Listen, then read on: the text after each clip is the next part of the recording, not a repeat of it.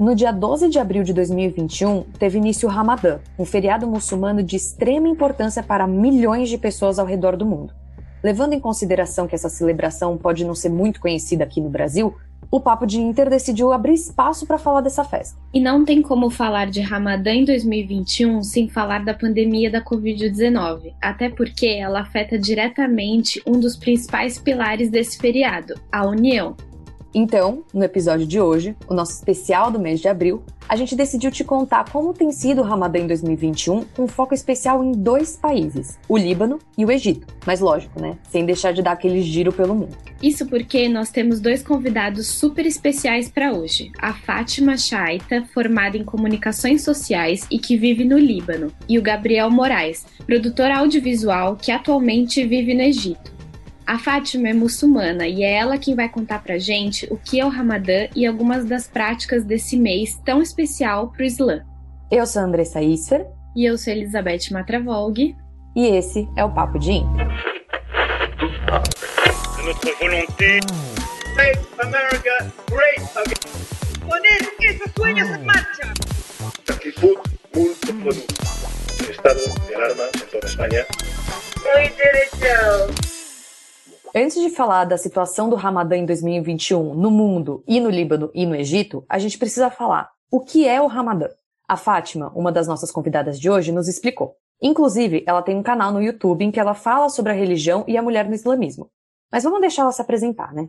Como eu começo no canal, Salam Aleikum, tudo bem? Meu nome é Fátima Chaita, eu tenho 22 anos, atualmente eu moro no Líbano, sou formada em comunicação e mídias sociais. Eu tenho um canal no YouTube chamado Fala Fatuma, em que eu falo um pouco sobre a religião islâmica, sobre a cultura libanesa, eu tento mostrar um pouco do meu dia a dia principalmente para desmistificar essa ideia de que a mulher muçulmana é oprimida. Então eu tento mostrar um pouquinho sobre tudo isso, sobre como é ser muçulmana nos dias de hoje e ainda mais aqui no Líbano. A Fátima ainda vai aparecer bastante aqui no nosso episódio, mas já anota aí o nome do canal dela no YouTube para você pesquisar depois. Enfim, de volta ao Ramadã. Aqui no Brasil, essa não é uma celebração muito conhecida, até porque a comunidade muçulmana no Brasil é de apenas 35 mil pessoas, segundo o censo do IBGE feito em 2010. Sim, esse é o dado mais recente que a gente encontrou. Apesar de ser um número bastante significativo, a maioria do Brasil é católico ou evangélico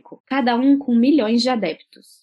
Então, exatamente por a gente sentir que o Islã não é muito conhecido no Brasil, a gente achou melhor perguntar para Fátima o que exatamente é o Ramadã e o que deve ser feito durante esse feriado. Escuta só a explicação dela. O mês de Ramadã é o nono mês do calendário islâmico e ele é um mês muito abençoado. Então, nesse mês, o Alcorão Sagrado, que é o livro sagrado dos muçulmanos, foi revelado. Então, a gente jejua desde a alvorada até o pôr do sol. E um dos objetivos do jejum é se colocar no lugar do outro, ter mais empatia. Então a gente jejua não apenas da bebida e da comida. Então a gente não pode comer nada, não pode beber nada, mas também você deve manter uma ótima conduta moral. Você deve ter mais compaixão com os outros. Então quando a gente está com fome, a gente está se colocando no lugar das pessoas que não têm o que comer, você cria um pouco mais de compaixão. Então você consegue se colocar no lugar do outro, você consegue ser mais bondoso. Então você começa a trabalhar na sua calma, no seu humor, tenta ser mais calmo com os outros, tenta, sabe, tratar os outros de uma forma melhor, porque você vê que os outros também passam por isso. Então é tipo, é um jejum físico, mas também é um jejum religioso, espiritual, que nos faz, nos ensina muitas coisas. Então, como a Fátima disse, o Ramadã é um feriado em celebração à revelação do livro sagrado dos muçulmanos, o Alcorão. Essa celebração dura os 30 dias do mês e envolve uma série de atividades, dentre elas o jejum. Tanto a Fátima quanto o Gabriel contaram pra gente como é a rotina deles nesse período e algumas dificuldades que os dois enfrentam ou já enfrentaram. Então vamos apresentar o Gabriel, nosso segundo convidado. Ele é produtor audiovisual brasileiro e, na verdade, ele nem é muçulmano. Ele se mudou para o Egito em fevereiro de 2021 para estudar árabe e decidiu seguir o Ramadã. Inclusive, ele vem postando bastante no Instagram sua experiência no país. Mas vamos deixar ele contar o porquê de ter tomado essa decisão. Eu decidi seguir o Ramadã no dia que começou, sem muita informação ainda, para ser sincero, porque desde que eu cheguei no Egito as pessoas falavam muito do Ramadã, falavam, falavam, falavam, E eu sempre ficava meio interessado, mas nunca o suficiente para ir procurar, saber mais a respeito, sempre protelando. Até que chegou o dia do tipo, ó, hoje às quatro da manhã vai começar o Ramadã, e aí? Vai ou não vai? Mas eu tô feliz que eu tomei essa decisão porque eu senti toda a cidade mudando, assim, eu senti toda a atmosfera diferente. E eu tô feliz de estar participando um pouco disso, tentando entender o que, que essas pessoas passam nesse, nesse mês do ano. Mas ainda tô. Comprei a brisa, mas ainda tô entendendo como funciona. Bom, com isso deu para ter uma ideia dos personagens desse episódio, né? E é interessante a gente ter encontrado esses dois e ter ouvido as suas histórias exatamente por elas serem tão diferentes, mas se encontrarem no mesmo ponto, no Ramadã. Exato, até quando cada um começou a jejuar, né? A Fátima falou pra gente que ela começou a seguir os 30 dias do Ramadã aos 8 anos de idade e que foi algo super gradual para ela. Que, enfim, antes disso ela já jejuava, mas em algumas partes do dia só, porque ela era uma criança. Ainda mais no primeiro Ramadã, né, quando você começa a jejuar, também é um pouquinho complicado, mas por antes você fazer essas coisas, você ir aos poucos introduzindo isso na sua vida, acaba sendo um processo mais fácil. E o Gabriel sentiu isso que a Fátima falou na pele, já que ele jejuou pela primeira vez na vida esse ano no Ramadã. Ele contou que a dor de cabeça foi a primeira coisa que ele sentiu, mas que com o tempo ele foi se adaptando. O que pegou mesmo foi o Você sono. pode comer até 3h50 da manhã, cada dia muda um pouco o horário por causa da lua, então cada dia o suhur, que é a última refeição, fica um pouco mais cedo e cada dia o iftar, que é a primeira refeição depois do jejum, fica um pouco mais tarde. Então você pode comer até umas 3h50. Já já a gente vai falar sobre o jejum. O ponto é que a rotina do Ramadã é um pouco diferente. Sim, o horário das refeições mudam, como o Gabriel já bem disse, mas a celebração também envolve as orações. A Fátima contou pra gente sobre a importância dessas rezas nesse período e como é a rotina dela. Dias e as noites do mês de Ramadã são muito abençoadas. Então, tudo que você faz de bom nesse mês, você tem recompensa em dobro. E também, levando isso em consideração, tem várias orações que são muito recomendadas de se fazer à noite, orações e súplicas que são específicas para o período da noite. Então, a gente tenta começar a introduzir, meio que é, acrescentar na nossa rotina é, essas orações, porque você tem um contato direto, então você está tirando essa noite, tirando um pouco do seu tempo para focar na sua espiritualidade. Então é muito recomendado essas orações à noite, além das que tem de dia, é claro, mas as que tem à noite é, acabam sendo um pouquinho mais abençoadas. Então, é, na minha rotina nesse mês eu tento sempre, tipo, de dia ler o Alcorão mais e de noite focar nessas outras orações, porque tem várias que realmente que o profeta Muhammad ele fazia. O profeta Muhammad é o profeta da religião islâmica. Então, ele fazia essas orações de noite. Então, por seguirmos os ensinamentos do profeta Muhammad, a gente acaba fazendo essas orações também de noite. E como a gente contou, o Gabriel ele não é muçulmano, mas ele reparou bastante nessa questão das orações ao longo do Ramadã. Tem muita coisa legal que ele contou pra gente sobre a sua experiência no Egito, mas algo que realmente marcou ele foi a leitura do Alcorão. Ele mesmo definiu como sendo uma arte e comentou de ter presenciado a leitura do Alcorão no metrô algumas vezes durante o Ramadã, algo que não costuma acontecer nos outros meses.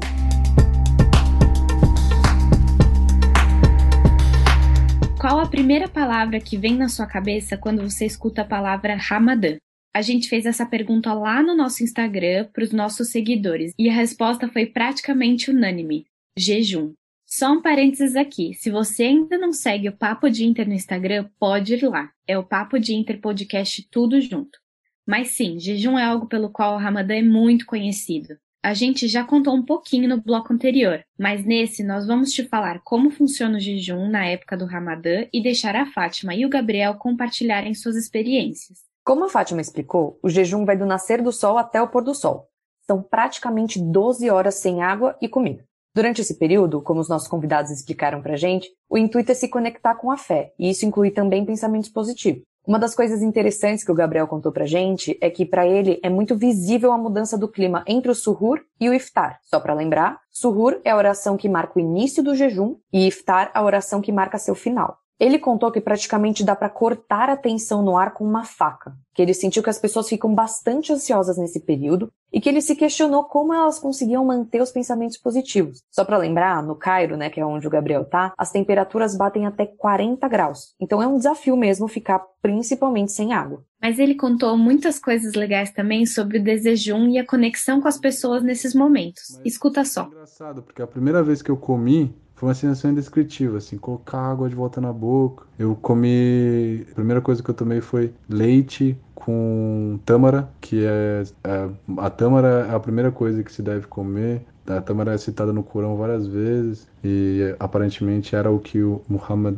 comia, né, quando ele jejuava. Então, uma amiga minha já me deu um copinho de leite com tâmara, falou: "Não, toma isso pela primeira vez para jejuar". E foi uma experiência assim, incrível, você sentir o seu corpo se hidratando de novo e voltando. Parece é um misto de você tá relaxado, como tipo dever cumprido, mas também tipo acordado porque você acabou de retomar suas forças completas, sabe? Você voltou a operar em energia máxima. Então, às vezes também eu fico muito tipo, eu devo dormir agora, eu devo ir para academia, sabe? Tipo, eu devo trabalhar, é, porque é um misto de sentimentos muito grande. Outro ponto que o Gabriel levantou relacionado ao jejum foi o da rotina em si, né? Ele comentou que em dado momento do Ramadã se podia comer algo apenas até as 3h50 da manhã. Então que ele se viu com três opções, as três muito diferentes do que ele estava acostumado. Ou ele ficaria acordado até as 3h50 e dormiria depois disso, ou ele acordaria perto das 3h50 e começaria seu dia bem cedo, ou ele precisaria interromper seu sono para comer algo antes das 3h50. E eu tô tentando essas três possibilidades, ainda não me convenci de nenhuma que é a melhor. Direto eu pergunto para as pessoas, tipo, tá, mas o que, que você faz? O que, que você come? Que horas você come? Quando você sabe a hora de parar de comer? Porque a brisa também é você não mudar muito sua rotina, né? Porque você, você simplesmente trocar o dia pela noite, por exemplo, você está meio que burlando, né, o? Você não vai sentir tanta fome, tanta sede, tipo... Então qual o intuito de fazer, não é mesmo? E ele contou que as pessoas de fato não mudam muito suas rotinas. Elas continuam estudando, trabalhando normalmente, mas pode ser que o trabalho, por exemplo, faça algumas alterações no horário durante esse mês, para cumprir o Ramadã mesmo. Mas fora isso, vida normal. Se no bloco anterior a gente falou do jejum, nesse a gente vai falar de outro pilar do Ramadã que foi muito mencionado pelos nossos convidados: a união e o ato de compartilhar, de dividir.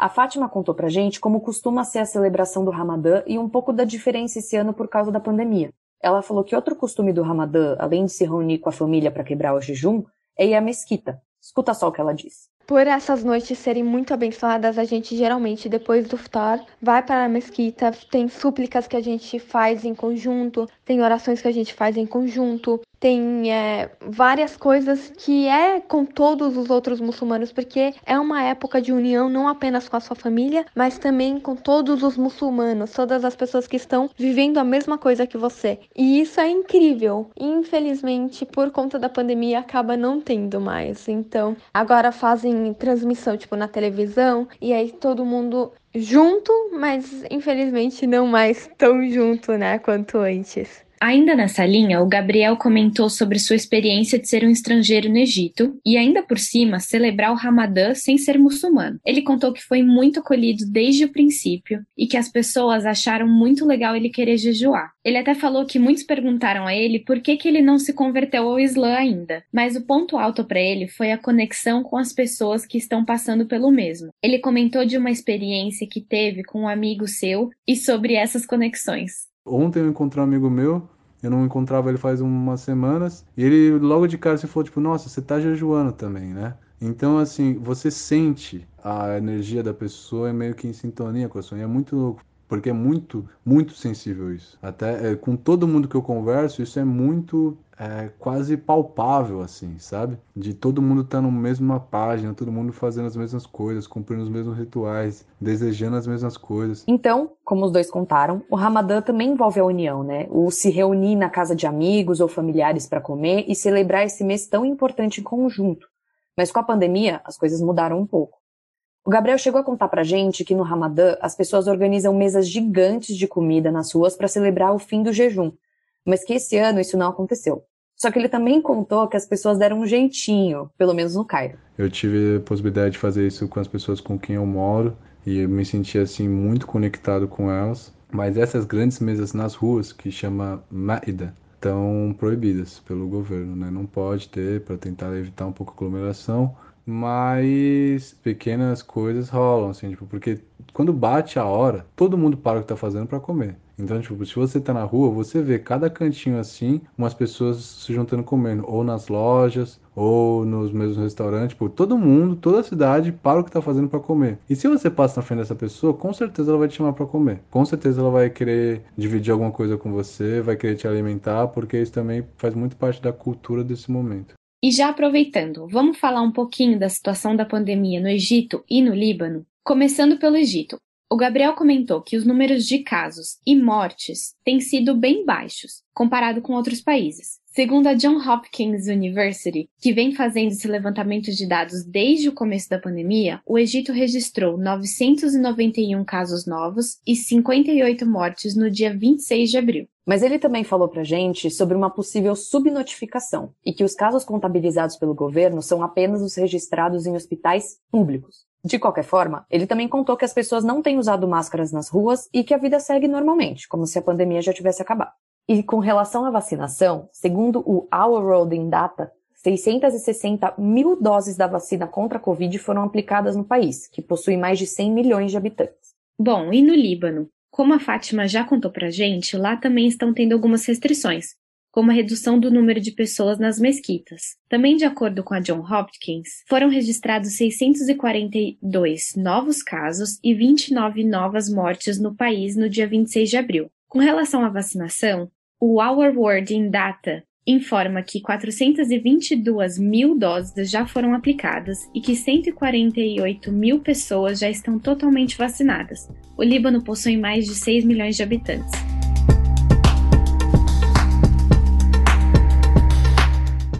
Bom, e bora fazer um giro pelo mundo então? Bora! Segundo o Pew Research Center, um think tank norte-americano, em 2015 havia quase 2 bilhões de muçulmanos ao redor do mundo, sendo a Indonésia, a Índia e Paquistão os países com a maioria da população adepta ao Islã. Líderes desses países demonstraram preocupação com um possível aumento de casos por causa do Ramadã e impuseram algumas restrições. Na Indonésia, por exemplo, o governo autorizou as orações noturnas do Ramadã, mas as mesquitas só podem receber metade do número de pessoas e os fiéis precisam usar máscaras e levar seus próprios tapetes de oração. Os restaurantes no país também estão abertos e podem receber pessoas para o iftar, mas respeitando o limite de 50% da capacidade. Na Índia, que vem passando por uma fase bem difícil da pandemia, líderes religiosos pedem à população que sigam à risca os protocolos anti-Covid e eles se abstiveram de organizar eventos onde pudessem haver aglomerações. Já o Paquistão está enfrentando a terceira onda da Covid-19 e também tem a preocupação com o Ramadã. Segundo o DW, que fez uma reportagem em vídeo no país, muitas pessoas estão burlando as medidas restritivas para as orações nas mesquitas, ou para se reunir em família também. E vamos combinar, assim como no mundo todo, tem muita gente desrespeitando as medidas da Covid-19. E além desses, a Tunísia, Marrocos, Síria, Jordânia e Turquia também vão ter um Ramadã diferente em 2021, cada um seguindo a sua realidade e a situação do seu país. A Turquia, por exemplo, enfrenta também uma terceira onda do vírus e médicos turcos pediram à população que evitem aglomerações. Enquanto na Jordânia, as pessoas também têm evitado reuniões familiares, orações em mesquitas e até mesmo mesas nas ruas onde se oferece comida para quem precisa. Bom, e como o Ramadã tem aquele símbolo de união, Israel teve que impor algumas medidas restritivas para essa celebração por causa da Covid-19.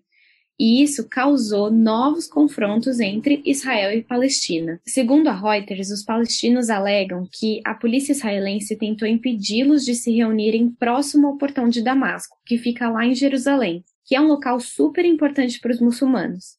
Isso aconteceu após as autoridades israelenses terem colocado barreiras na cidade velha de Jerusalém, que é um local onde normalmente os muçulmanos se encontram à noite para celebrar o Ramadã. Após a retirada dessas barreiras, houve um confronto entre a polícia de Israel e os palestinos. Isso ocorre em meio aos protestos comandados por ultranacionalistas israelenses que, desde o início do Ramadã, promovem manifestações contra essa celebração. E lógico, também há manifestações por parte dos palestinos, que são contra essas medidas restritivas que afetam o Ramadã. Cerca de 100 pessoas ficaram feridas e 50 já foram presas. E com esse giro pelo mundo, a gente encerra aqui o nosso especial do mês de abril.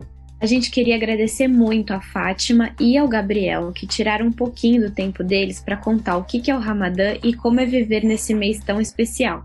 Como sempre, não esquece de seguir a gente lá no Instagram, no arroba Papo de Interpodcast, tudo junto.